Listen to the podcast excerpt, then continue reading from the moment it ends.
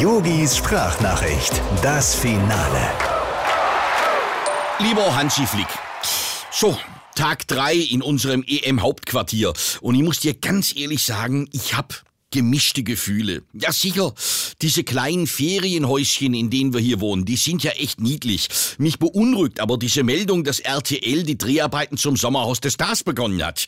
Und ich meine, ich hätte hier schon zwei, dreimal schon Kameramann im Busch sitzen sehen. ja, also, das muss echt nicht ins Fernsehen, was hier so abgeht.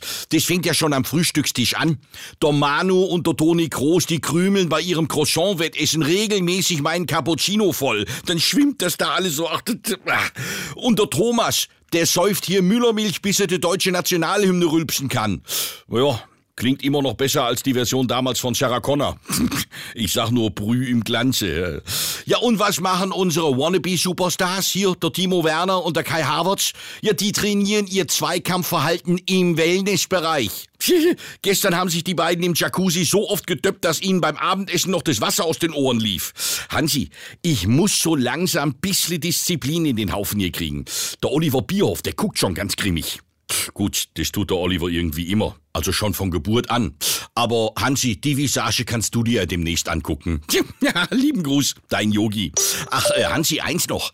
Ich habe gerade gelesen, das Kurzarbeitergeld soll noch mal verlängert werden. Das ist doch toll.